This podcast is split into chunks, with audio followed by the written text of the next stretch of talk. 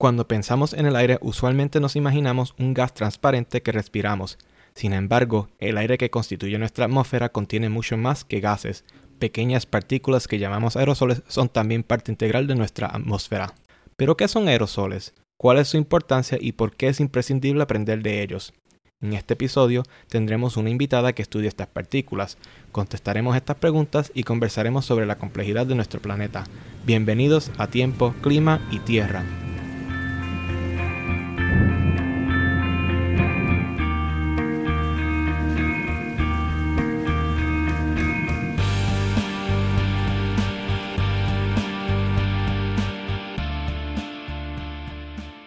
Nuestra invitada ha tenido una carrera muy diversa en la meteorología. Ha trabajado como comunicadora científica en el Ecoexploratorio, Museo de Ciencias de Puerto Rico y fue meteoróloga del Departamento de Noticias de WIPR TV, Canal 6. Actualmente ejerce como meteoróloga pronosticadora en el Servicio Nacional de Meteorología de San Juan y a la vez realiza estudios graduados en el programa de Ciencias Ambientales de la Universidad de Puerto Rico, recinto de Río Piedras. Por su labor profesional ha recibido varias distinciones, incluyendo el Weather Ready Ambassador del Servicio Nacional de Meteorología, la beca de comunicación a través de las redes sociales Matt Parker de la Sociedad Meteorológica Americana, también ha recibido premios por sus investigaciones en el modelaje computacional de gases de invernadero y el monitoreo de particulado atmosférico proveniente del desierto del Sahara. Hoy tengo el placer de hablar con Fernanda Ramos Garcés. Bienvenida, Fernanda. ¿Cómo estás? Hola, todo muy bien. ¿Y tú cómo estás? Todo bien. Aquí otro día de trabajo, ya tú sabes. Así es. Yo prontamente ahorita voy a ir a trabajar, eh, así que estoy aprovechando estas poquitas horas que me quedan antes de entrar al trabajo para, pues, para ser productiva, hablar contigo y ponernos al día. Y ahora que estás aquí, eh, danos a nosotros un poquito de introducción, habla de tu carrera, cómo te interesó la meteorología y qué estás haciendo ahora mismo. Básicamente en estos momentos yo me encuentro trabajando como meteoróloga operacional para el gobierno federal, pero me encuentro también realizando mi, mi tesis de maestría, así que estoy juggling with lo que es trabajo y con lo que es la academia todavía. Eh, me encanta, ¿verdad? Porque yo te puedo decir que yo creo que desde que yo tenía como un, como 8, 9 años, eh, he dicho que quiero ser meteorólogo. Eh, diferentes experiencias en, que uno tiene, por ejemplo, lo que fue el huracán uh, Georges, eh, fue algo que me impactó grandemente cuando niña. Y también eh, puedo decir que en la escuela, a pesar de que la ciencia y las matemáticas no eran eh, eh, su fuerte, sí se dieron a veces algunos proyectos como, por ejemplo, conocer la climatología de Puerto Rico, hacer informes del tiempo frente a, tus compañeritos del salón de clase. Y esas eran las cosas que yo sentía que me hacían bien feliz. Y yo dije, bueno, yo creo que este es mi llamado y lo voy a hacer. Pero llega la pregunta, ¿cómo lo voy a hacer? Porque en Puerto Rico era bien difícil estudiar meteorología, pero eventualmente se dio, me gradué en el 2015 y una vez me graduó del bachillerato de física y meteorología en Mayagüez, eh, nuevamente surge la pregunta, ¿qué voy a hacer? En aquel momento, eh, cuando uno estudia meteorología, uno solamente recuerda eh, dos áreas de trabajo, o vamos a ponerle tres, que es la de ser profesora, salir en televisión o trabajar para el Servicio Nacional de Meteorología. Ahí es entonces donde uno empieza a preguntarse, ok, dentro de la meteorología, ¿qué tú quieres ser? ¿Quieres ser meteoróloga operacional? ¿Quieres investigar o quieres ser comunicadora? Yo quería hacer las tres. Así que eh, no, no, sabía cómo decidirme hasta que pues llegó el punto en que yo dije, bueno, yo creo que yo quiero seguir aprendiendo más de meteorología, vamos a hacer un doctorado. Hago los arreglos, eh, solicito, se me acepta, se me da la oportunidad eh, de ir a una universidad de los Estados Unidos, pero el factor limitante fue la economía. Así que pues ya ahí dije, bueno, está difícil continuar con el doctorado, pero como quiera quiero seguir mis estudios, así que decidí hacer una maestría eh, en Puerto Rico. Estuve un año de sabática, si se puede decir, por, por cuestiones de pues, que había que solicitar nuevamente y demás para un programa acá en Puerto Rico. Pero mientras, pues estaba buscando a ver qué, qué iba a hacer y pues se me acerca una de, las grandes mentoras que tenemos muchos aquí en Puerto Rico, eh, Ada Y ahí fue donde ya me, me otorgó la oportunidad de, de, poder ir a trabajar con ella en el Museo de Ciencias de Puerto Rico, que ella está eh, junto con diferentes eh, personas desarrollando. Y eventualmente se fue dando ese amor por educar, por comunicar, que eventualmente terminé eh, dando informes del tiempo para un canal local. Estuve allí trabajando por varios meses y fue una experiencia súper gratificante. De hecho, durante ese proceso, eh, ahí fue donde ocurre el huracán María en Puerto Rico y eso me hizo ver las cosas un poco diferentes. Todavía yo tenía el interés de irme a los Estados Unidos, pero cuando se da el huracán María en el 2017, me di cuenta de la gran necesidad que había en Puerto Rico de tener meteorólogos que fueran puertorriqueños en la isla, porque de alguna manera hay, más empatía al momento de comunicar eh, estos impactos que ciertamente fueron eh, catastróficos en la isla. Así que vi esa necesidad y ahí fue donde cambió mi perspectiva y decido quedarme entonces en Puerto Rico. Y ahí es entonces donde decido trabajar eh, para el gobierno federal aquí en la isla, ayudando entonces con los pronósticos del día a día y también con los pronósticos de, de la temporada huracán. Y al moverte al área operacional, algo que hiciste es que estabas mencionando es que parece que lograste todas las cosas que querías hacer porque dijiste que querías hacer las tres cosas, querías hacer operacional, investigación y, educación. Eh, bastante impresionante porque es algo que aún una persona con la preparación en meteorología no necesariamente hace.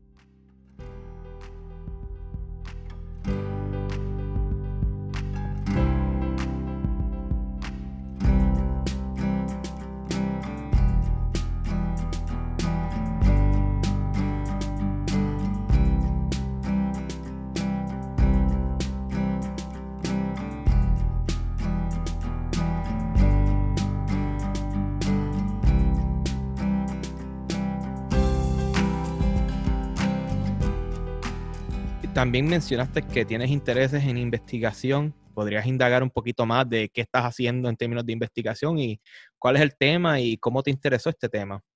Claro que sí. Mira, eh, una vez decido quedarme acá en Puerto Rico, pues comienzo a buscar eh, grupos de laboratorio o de investigación que estén relacionando el tema de las ciencias atmosféricas con el cambio climático, porque dentro de todo el campo de la meteorología, el tema que a mí más me interesa es ver cómo eh, la meteorología, ¿verdad?, juega un papel bien importante en todos estos procesos a largo plazo. Así que por eso he querido eh, entender mejor el cambio climático y especialmente en el área del Caribe, ¿verdad?, en Puerto Rico. Así que yo me uní entonces a este grupo de laboratorio en la Universidad de Puerto Rico, recinto de Río Piedras, que se dedica a hacer investigaciones de ciencia atmosférica y aerosoles, ¿verdad? Dentro del tema de ciencias atmosféricas y química atmosférica se enfocan en el área de aerosoles. Ahora bien, ¿qué son los aerosoles y por qué es que yo me intereso en esto? Pues nuevamente, el cambio climático es uno de mis temas eh, más importantes de, que quiero comprender y entender. Y muchas personas eh, comprenden el cambio climático como esta emisión de gases de invernadero que altera las temperaturas y por ende tenemos el calentamiento global. Pero la realidad es que eso es mucho más complejo y no solamente nos, nos, debemos de enfocar en el área de los gases de invernadero. Hay que recordar que también hay unas particulitas bien, bien, bien diminutas que están suspendidas en la atmósfera que esas son las que llamamos aerosoles, que también juegan un papel crucial en todo lo que tiene que ver con el cambio climático, porque estas partículas tienen unas propiedades que hacen que se pueda absorber calor, al igual que hacen estos gases de invernadero, pero también pueden esparcirla a través de la atmósfera. Así que es, algo, ¿verdad?, de una manera en donde una cosa contrarresta a la otra y entender esa complejidad que hay en esos aerosoles puede ayudarnos a nosotros definir aún mejor qué es lo que nos va a deparar en un futuro en cuanto al cambio climático. Así que cuando yo vi que esta área de estudio era una bastante reciente, era una área donde todavía no se tenía mucha información, especialmente en el área de Puerto Rico, yo dije, bueno, pues yo creo que mi granito de arena o mi granito de aerosol lo quiero aportar en este estudio de, química atmosférica. ¿Y qué tipo de aerosoles tú estudias? Así que hay diferentes tipos de aerosoles que están suspendidos en, en, la atmósfera. Y yo me decidí por investigar uno que se llama los aerosoles carbonáceos. Ahora, es un nombre que suena bastante complicado, pero la realidad es que es un tipo de aerosol, un conglomerado de, de partículas que son emitidas tanto por el ser humano o por eh, cosas eh, ambientales, naturales. En el caso del ser humano, eh, esta partícula se le conoce como el hollín en español o en, en inglés el black carbon, que esa es una, una mitad del todo de este conglomerado de aerosoles carbonáceos. Ahora, la otra mitad vendría siendo eh, organic carbon, en inglés se le conoce, o carbono orgánico. Y estos son, pues nuevamente, orgánicos, son naturales, pueden ser emitidos eh, por varias eh, cosas ambientales, como por ejemplo la quema de biomasa, que es algo un proceso completamente natural.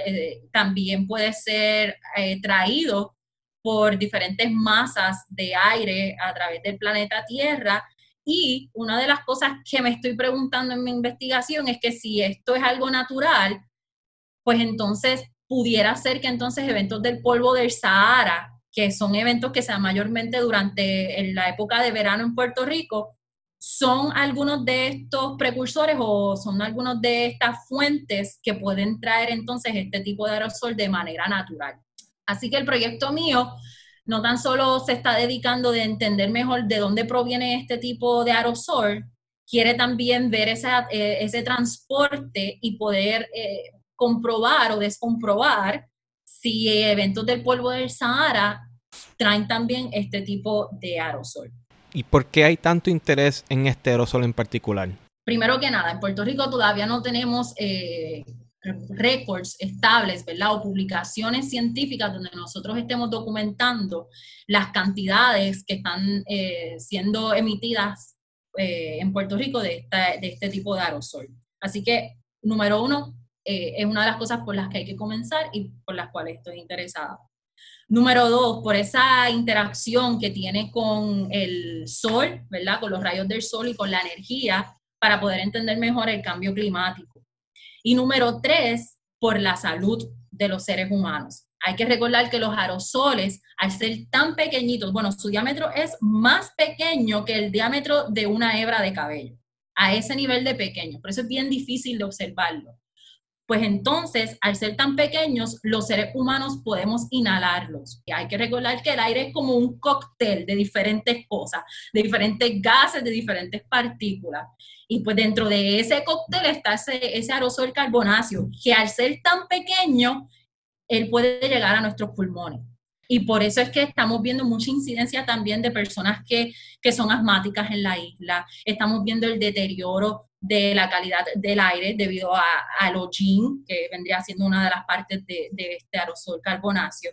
Y también estamos viendo que eh, interactúa mucho también con los procesos de creación de nube y precipitación, así que altera de alguna manera también la cantidad de lluvia que estamos recibiendo en esta zona del Caribe. Así que son varios factores bien importantes que todavía no se han sentado pautas sobre ellos, que es un tema bien nuevo, bien reciente en la isla.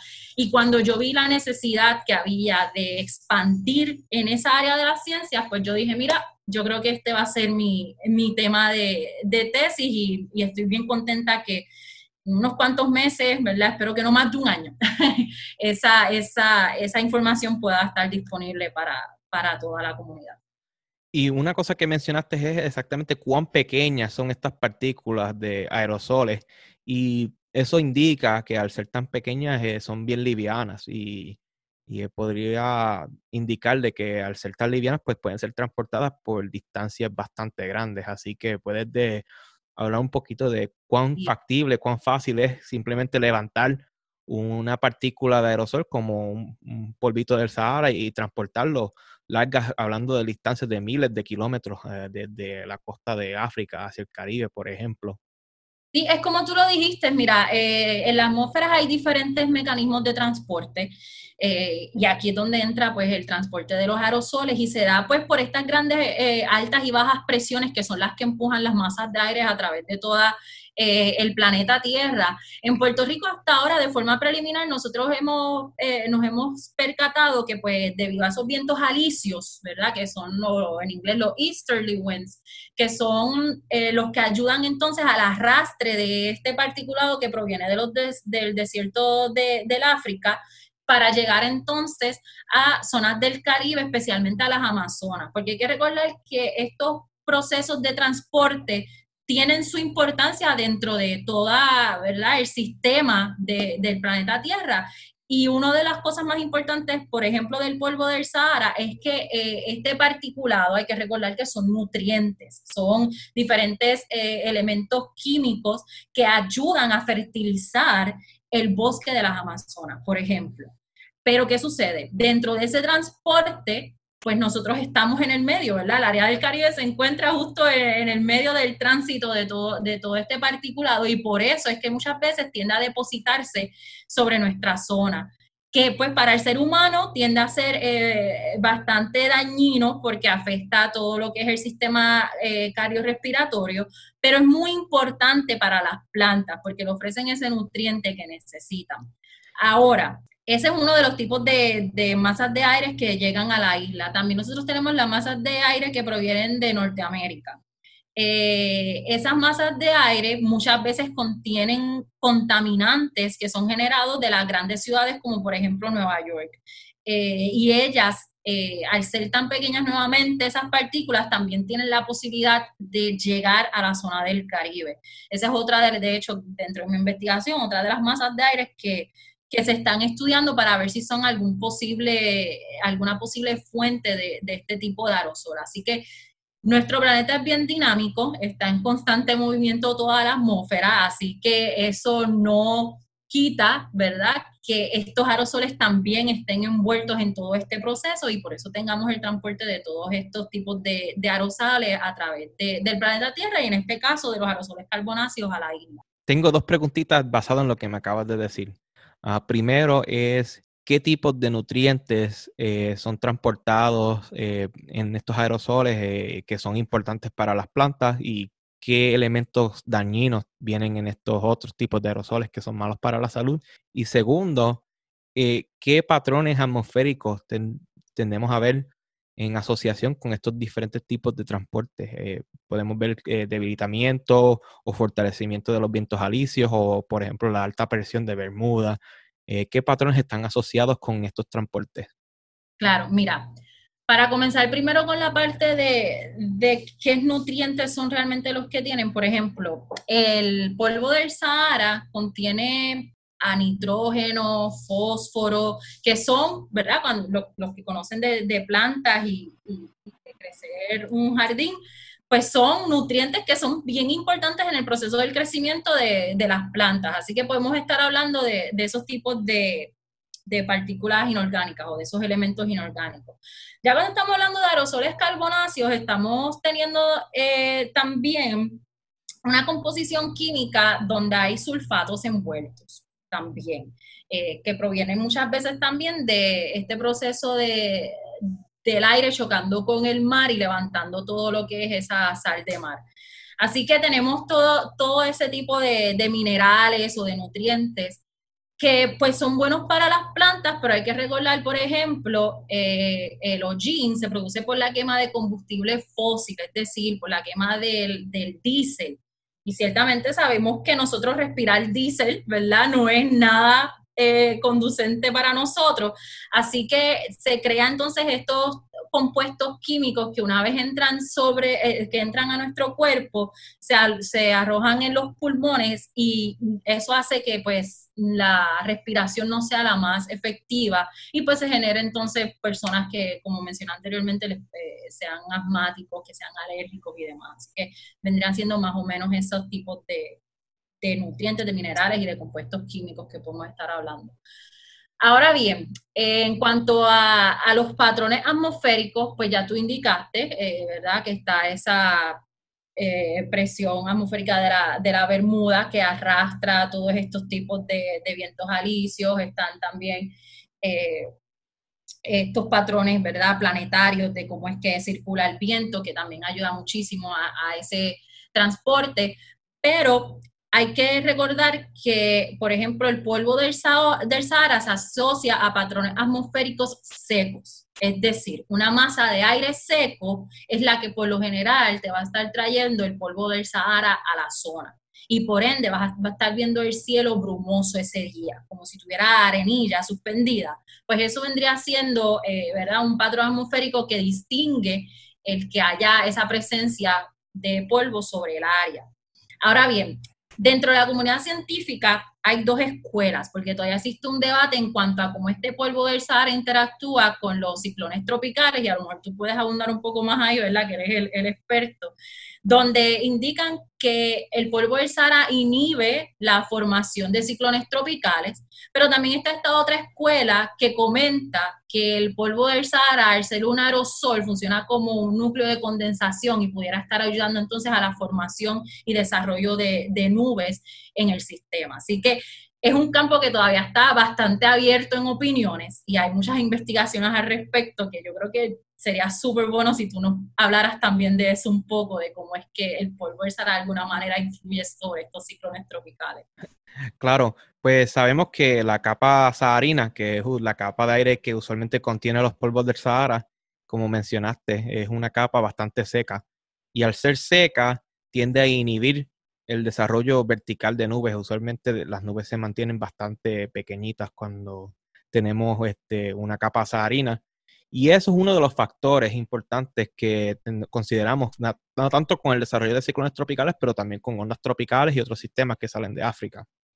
La otra cosa es que como el Sahara, el desierto de Sahara es bastante caliente, esa masa de aire que se desplaza es bastante cálida y lo que usualmente ocurre es que tenemos entonces una capa cálida sobre una capa marina que es un poco más fría que la capa saharina. Y eso en términos meteorológicos, que tú bien sabes también, es lo que llamamos en, en, el, campo como una capa estable, porque al tener aire caliente sobre aire frío, eso también funciona como un tapón para el desarrollo vertical de nubes. Sin embargo, eh, hay un contraefecto y es que si hay suficiente energía en el sistema, eh, las nubes pueden básicamente romper con esa capa seca y cálida y pueden causar tormentas eléctricas bastante severas.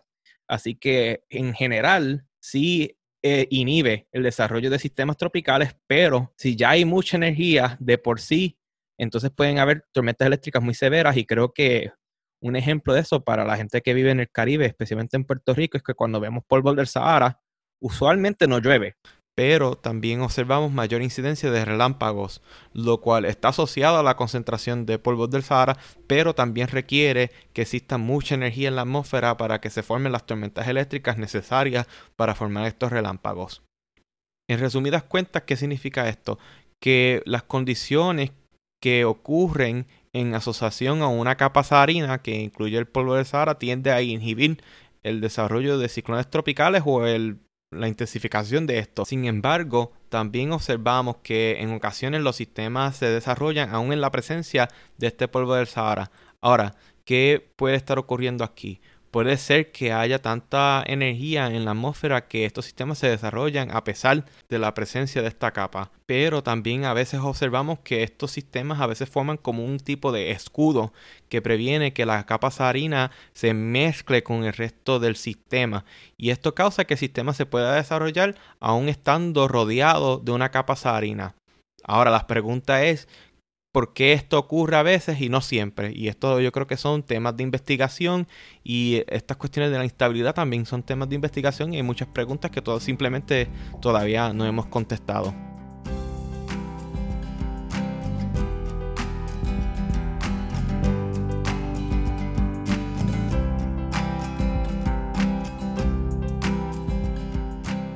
Básicamente yo creo que, concluyendo con todo lo que dijiste, esto es un gran ejemplo de cómo se puede ver nuestro planeta Tierra, que es un sistema sumamente complejo. Y por eso hay gran cabida para seguir investigando y conociendo. Así que, eh, ¿verdad? Todo el que esté escuchando esto, quiero que sepan que hay un sinnúmero de cosas por las que todavía tenemos que aprender, por las que todavía tenemos que investigar. Así que si sienten que este es su llamado, si quieren aprender, mira, hay, la, hay el espacio y la oportunidad para que lo hagan. Algo que mencionaste ahorita que si tienes la oportunidad de poder hablar un poquito, es que tanto las partículas carbonáceas como el polvo de Sahara funcionan para el desarrollo de nubes. Y los detalles, que bien tener que estos detalles son bastante complicados, pero si tienes alguna idea de cuál es el estado actual de cómo los aerosoles ayudan a formar de nubes, si puedes compartir, eh, estamos aquí escuchando. Sí, claro, mira, de la manera más sencilla, ¿verdad? De hecho, este es otro de los temas que se trabajan en nuestro laboratorio Así que eh, dentro de, nuestra, de nuestro laboratorio hay personas que saben aún más de lo que yo voy a, mencionarles, pero de forma general y sencilla, los aerosoles nuevamente son un particulado bien pequeño que están suspendidos en la atmósfera. Y ellos, al estar interactuando con estos diferentes movimientos eh, horizontales y verticales del aire, ellos tienden a servir como un núcleo, ¿verdad? Vamos a pensar en una, en una célula, ¿verdad? Vegetal o animal que tiene su núcleo que está ubicado en el mismo centro de todo un sistema, ¿verdad? Pero en este caso, cuando nos referimos a un núcleo en, la atmósfera, nos estamos refiriendo a este particulado donde poco a poco se le va a, pegando, ¿verdad? Por decirlo en un término bastante sencillo, eh, gotitas de agua, ¿verdad? O, vapor de agua, clo del agua. Vamos a estar entonces observando que van a culminar en precipitación. Así que cuando se forman nubes, ¿verdad? A diferencia de lo que muchas personas eh, piensan que es solamente agua y ya, la realidad del asunto es que necesitan un, eh, una partícula, un elemento que sirva como este agente cohesor, si se puede decir así,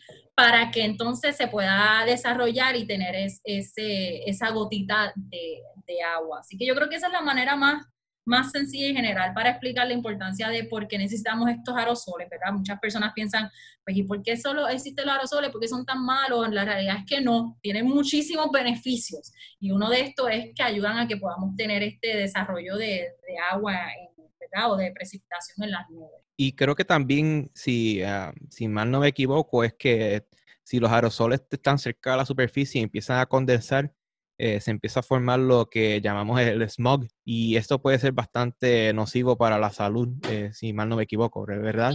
Tienes toda la razón con lo que estás mencionando. Eh, el famoso smog es como si fuera un tipo de neblina, pero es una neblina que está cargada de todos estos contaminantes atmosféricos, ¿verdad? De estos aerosoles que, son, que tienen una función contaminante para el sistema respiratorio, ¿verdad? Para los seres humanos y también para los edificios, las edificaciones. Eh, hay que recordar que eh, dependiendo del tipo de aerosol, ¿verdad? Este proceso del smog se da bien similar a lo que tú ya has mencionado del tapón que se forma eh, en la atmósfera, donde tenemos esa capa estable, donde se hace difícil que todos estos aerosoles se puedan levantar de forma vertical y seguir su transcurso en la atmósfera, pues ellos se, se mantienen cerca de la superficie y entonces si ese día, un día que es bastante húmedo, donde hay bastante vapor de agua, pues entonces se que se comienza a formar este tipo de, neblina, ¿verdad? Donde en las grandes ciudades especialmente se tienden a ver que hay días que amanece bastante como, si estuviese nublado en el área o se ve bastante o no hay mucha visibilidad eh, por donde estás caminando. Así que ciertamente ese proceso del smog que tú mencionas, que han habido casos históricos, por ejemplo en Londres, eh, que se han dado estos casos donde hasta han habido fatalidades asociadas al smog. Así que esto es un evento que, que se da que es bien eh, dañino para la salud y por eso es bien importante todas estas regulaciones que se hacen con la EPA, que es la agencia federal que está encargada de, la, de controlar la calidad del aire, ¿verdad? Que se sigan esta, esta, estas cosas y ser también bien prudentes a la hora de estar con las actividades humanas, tratar de disminuir toda esta eh, producción de aerosoles y de gases que pues ciertamente cuando existen estos procesos de inversión, que es como se, se le llama a este término del famoso tapón, ¿verdad? Pues no sean tan, tan dañinos al momento de, que se estén dando. Y mencionaste anteriormente que uno de los elementos, una de las moléculas que podemos encontrar en estos aerosoles son, incluyen sulfatos, así que eh, te pregunto si es posible que se forme ácido sulfúrico entre los elementos, entre las composiciones que hay en el smog o tal vez más en un evento más extremo que sería la lluvia ácida, que también es algo que escuchamos cuando, especialmente cuando éramos más jóvenes, que escuchábamos mucho en las clases de ciencias ambientales. Sí, los, los sulfates en inglés o, o, azufre, ¿verdad? En español, entiendo que es el término más correcto. Se produce este, muchas veces también de forma natural por los procesos volcánicos. Y eh, ese, ese tipo de, de elementos, ¿verdad? Lo que provoca es una dispersión de energía en la, en la atmósfera. Así que cuando yo estoy hablando de, dispersión en la atmósfera, estoy hablando de que funciona como un agente que enfría en vez de calentar la atmósfera. Así que ahí es donde estamos viendo entonces una manera en donde se contrarresta el efecto de, del calentamiento del aire versus el efecto donde hay enfriamiento. Así que por eso es una de las cosas bien interesantes también de los aerosoles carbonáceos, porque ellos tienen este esta, esta doble misión de calentar, pero también de enfriar, pero entonces tenemos que entender mejor qué, qué, cuáles son las proporciones de esto, porque al entender las proporciones que tienen estos, estos tipos de, de aerosoles con sus propiedades, pues podemos entender mejor ese, ese energy budget, ¿verdad? O ese proceso de, de, entrada y salida de energía en nuestra, en nuestra atmósfera. Hay que recordar también que los aerosoles tienen diferentes tiempos de vida. Eh, suspendidos en la atmósfera, ¿verdad? A diferencia de, por ejemplo, los, los gases de invernadero, que son años y años que pueden estar suspendidos eh, en la atmósfera e interactuando con todo lo que tiene que ver con el calentamiento. Eh, ellos a veces son de, de, días y de semanas, así que también hay que ver ese factor de cuán significativo es ese enfriamiento o calentamiento que tiene en la atmósfera, que es otro también de los temas que pues está abierto a debate y, y de estudio. ¿Y por qué estos aerosoles duran menos en la atmósfera? ¿Qué, proceso tiende a eliminar los que causa que duren solamente unos días a unas semanas en comparación con otros elementos o gases invernaderos?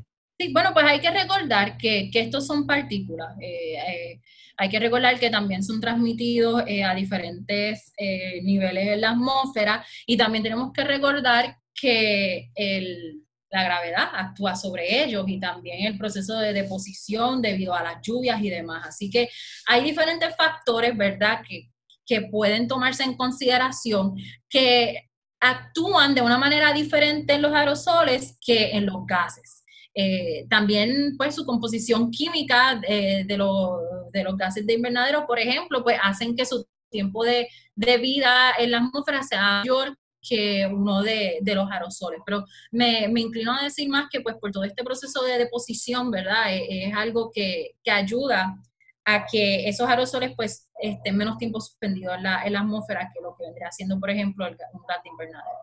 Y como tu enfoque eh, investigativo es en el Caribe, tal vez una pregunta que una persona pueda tener es qué hace el Caribe que sea tan diferente, por ejemplo, en comparación con Hawái o con un estado en Estados Unidos? ¿Qué cosas hacen que el Caribe se distinga a estos otros sitios en términos de aerosoles y otros componentes? Pues mira, eso es una excelente pregunta y de hecho esa es la pregunta que eventualmente nosotros queremos contestar una vez esté este, esta primera publicación. Eh, así que una respuesta específica y clara no la tenemos, pero por los datos preliminares que ya hemos estado eh, analizando, estamos viendo que por por ejemplo, en cuanto a aerosoles carbonáceos, el área del Caribe o Puerto Rico, que es nuestra área de enfoque, no genera eh, tanto en comparación a las grandes ciudades como por ejemplo China.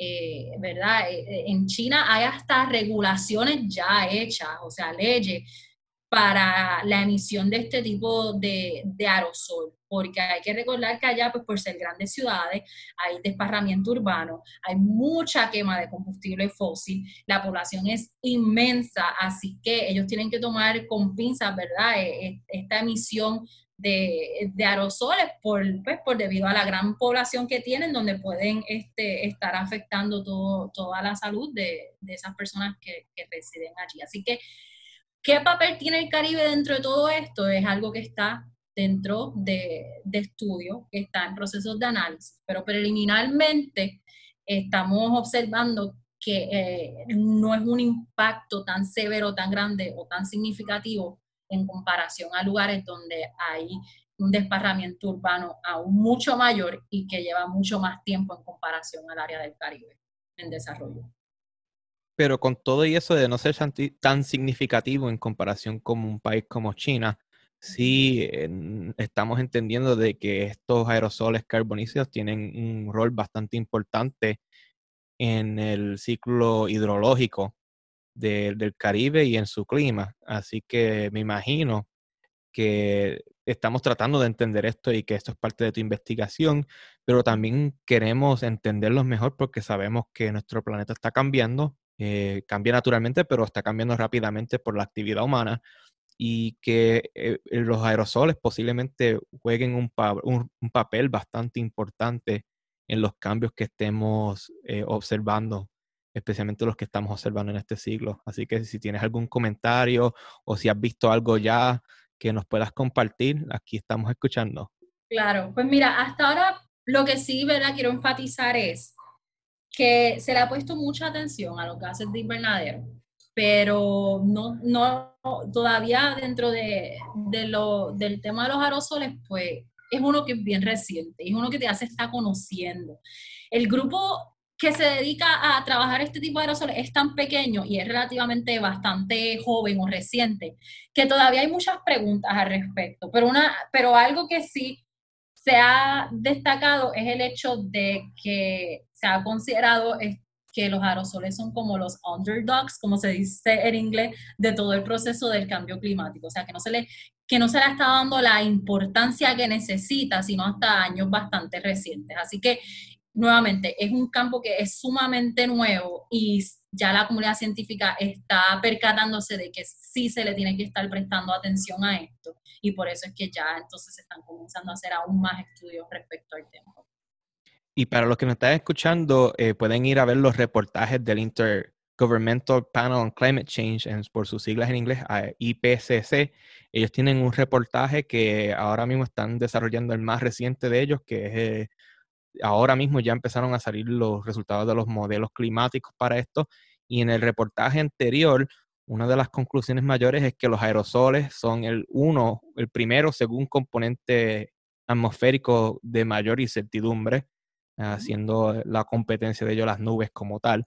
Así que cuando hablamos sobre cuánto va a cambiar las temperaturas del planeta en el próximo siglo y damos casi siempre un rango de incertidumbre, eh, es importante reconocer que gran parte de ese rango de incertidumbre es por los aerosoles, porque simplemente no conocemos cuál exactamente es el impacto de los aerosoles en el cambio climático y en el sistema climático como tal, habiendo cambio climático o no. Sí, así es, ¿no? Tienes toda la razón con lo que comentas. Los aerosoles ah, es como dice, es ahora el, tema caliente, donde estamos ahora también enfocando nuestros ojos, porque ya nos hemos dado cuenta que juegan un papel bien importante en todo este proceso.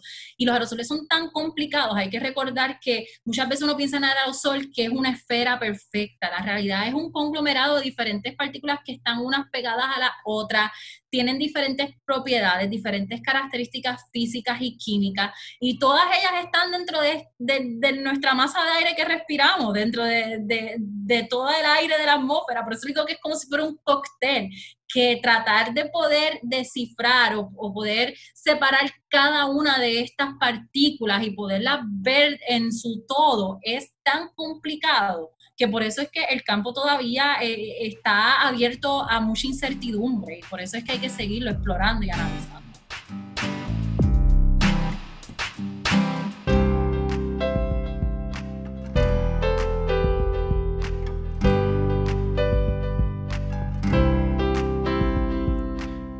Una última cosa que quería tocar antes de poder seguir en nuestras propias direcciones es que como mencionaste, estás trabajando en el Servicio Nacional y también estás haciendo investigación.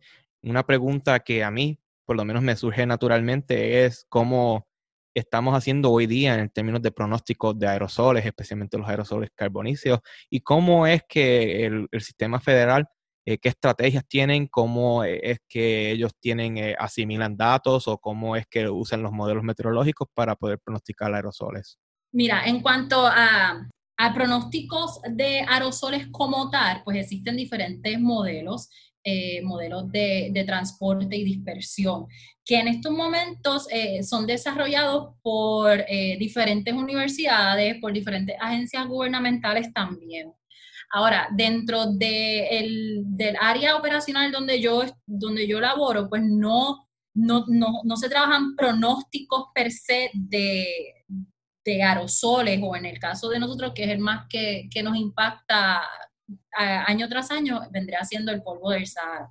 Ahora, hay agencias hermanas, como la EPA, por ejemplo, que ellos están constantemente monitoreando, regulando, haciendo medidas, observaciones y, ayudando a, la ingesta de esta información en los modelos computacionales. Así que se está haciendo el trabajo, se está haciendo eh, esa labor de poder mejorar cada día más estos modelos de hecho, eventualmente, cuando este proyecto en el que estoy trabajando en mi tesis se tengan unos números bases, ¿verdad? O unos patrones mejor definidos a base de observaciones y medidas, eh, el gol o la meta es eventualmente que estos datos puedan ser ingestados dentro de estos modelos computacionales para poderlos mejorar cada día más y de, eso tú sabes, los modelos todavía están bien lejos de la, de la realidad absoluta de cómo es que eh, funciona y trabaja nuestro sistema atmosférico. Así que más información ayuda a que estos modelos cada día más mejoren. Así que yo creo que eh, estamos todavía en la parte del pronóstico de aerosoles un poquito, eh, ¿verdad? No, no que algo que se hace día a día, pero sí ciertamente hay diferentes agencias que, que, ayudan a que, por ejemplo, hasta hay apps de celulares, aplicaciones de celulares, que te ayuden a, a, saber cómo está la calidad del aire en tu zona. Y eso es gracias a todas estas estaciones de la Junta de Calidad Ambiental en Puerto Rico y de la EPA a nivel federal. Eh, bueno, Fernanda, eh, muchísimas gracias por venir. Ha sido un placer. Eh, hablar ciencia contigo y con todas las personas que he tenido la oportunidad, siempre yo encuentro que es algo sumamente divertido, así que espero que tú también te hayas disfrutado esto. No, yo créeme que este tiempo lo pasé espectacular, estoy bien contenta que se haya podido dar esta conversación. Estoy bien contenta que estés realizando este proyecto. Hace falta, especialmente en español, para poder llegar a todas estas personas de habla hispana, que puertorriqueños también, que, que nos estamos destacando en todas estas diferentes áreas. Dejarle conocer a todos esos estudiantes que, mira, la meteorología sí existe en Puerto Rico sí puedes ser meteorólogo y puertorriqueño y no tienes que salir de tu isla para poder aprenderla, eh, ¿verdad? Y, desenvolverte en diferentes campos y eventualmente ir a diferentes partes del mundo, porque mira, hay un puertorriqueño en cada esquina, ustedes no se imaginan el número de meteorólogos puertorriqueños que ya hay, que están en diferentes lugares, ¿verdad? Haciendo nombre y poniendo esa bandera de nosotros en alto. Y para el resto de la comunidad latinoamericana, aquí estamos como hermanos y, y, quiero que sepan que también como van a ver en futuros episodios de que somos una comunidad muy grande, eh, muy unida y eh, estamos aprendiendo mucho de uno y del otro. Así que espero que se mantengan sintonizados, que pronto tendremos tantas personas, más personas de Puerto Rico para que vean exactamente cuánto talento hay en Puerto Rico, pero también para que veamos cuánto talento hay en el resto de América Latina. Así es, sí. Así que nada, muchísimas gracias y yo espero que estas conversaciones se sigan dando y estoy dispuesta para muchas otras conversaciones. Bueno, buenas noches y nos vemos en el próximo episodio de Tiempo, Clima y Tierra. Chao.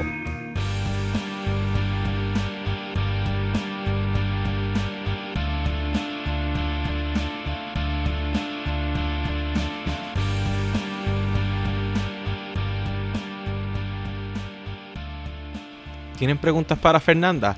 La pueden conseguir en las redes sociales como Fernanda Ramos WX. Ella se encuentra sumamente ocupada con su proyecto de tesis más su trabajo a tiempo completo, pero tratará de contestar cualquier pregunta que ustedes tengan. ¿Te gustó el episodio? Presiona me gusta y comparte el contenido de este podcast con tus colegas, amigos y familiares. Pueden encontrar más episodios de Tiempo, Clima y Tierra en Spotify, Apple Podcasts, Google Podcasts y en YouTube. Nuevos episodios del podcast son publicados cada lunes. Hasta la próxima.